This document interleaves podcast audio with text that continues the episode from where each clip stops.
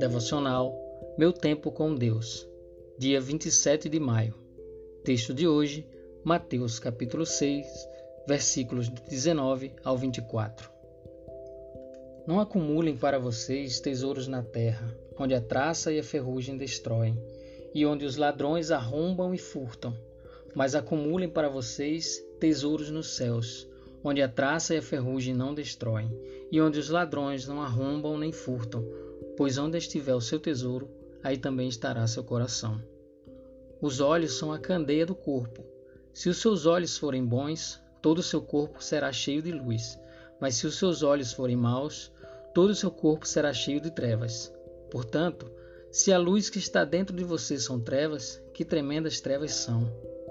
Ninguém pode servir a dois senhores, pois odiará um e amará o outro, ou se dedicará a um e desprezará o outro. Vocês não podem servir a Deus e ao dinheiro. Tema de hoje: Tesouros. Onde está teu coração? Você já se perguntou onde está o seu coração? O coração é a parte onde se concentram as nossas emoções. O nosso coração deseja aquilo que vemos, por isso, o texto reafirma que os olhos são a candeia do corpo e para onde olharmos, guiaremos o nosso coração. Enquanto olharmos para o lugar errado, só iremos enxergar a cobiça e o acúmulo de bens. Mas se olharmos para o que é eterno, iremos colher os frutos eternos que ninguém pode roubar. Ninguém quer perder tesouros, mas colocá-los em segurança e sendo aplicados de forma certa. Quando decidimos investir os tesouros na terra, estamos arriscando a possibilidade de perdê-los mais cedo ou mais tarde. Já o investimento em tesouros eternos são colheitas garantidas para a glória de Deus Pai. A matemática do céu é a generosidade, onde se dando é que se recebe e perdendo é que se ganha.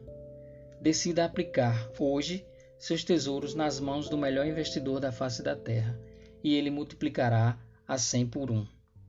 Reflexão do dia: Quais tesouros precisam hoje ser reavaliados em sua vida?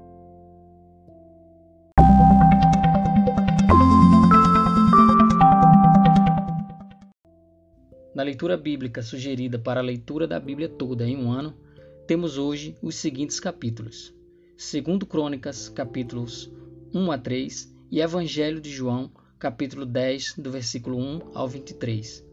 Em 2 Crônicas, capítulos 1 a 3, Salomão pede sabedoria a Deus, temos os preparativos para a construção do templo e Salomão inicia a construção do templo do Senhor. Em João capítulo 10, do versículo 1 ao 23, Jesus fala sobre o pastor e seu rebanho, a porta da salvação e a incredulidade dos judeus.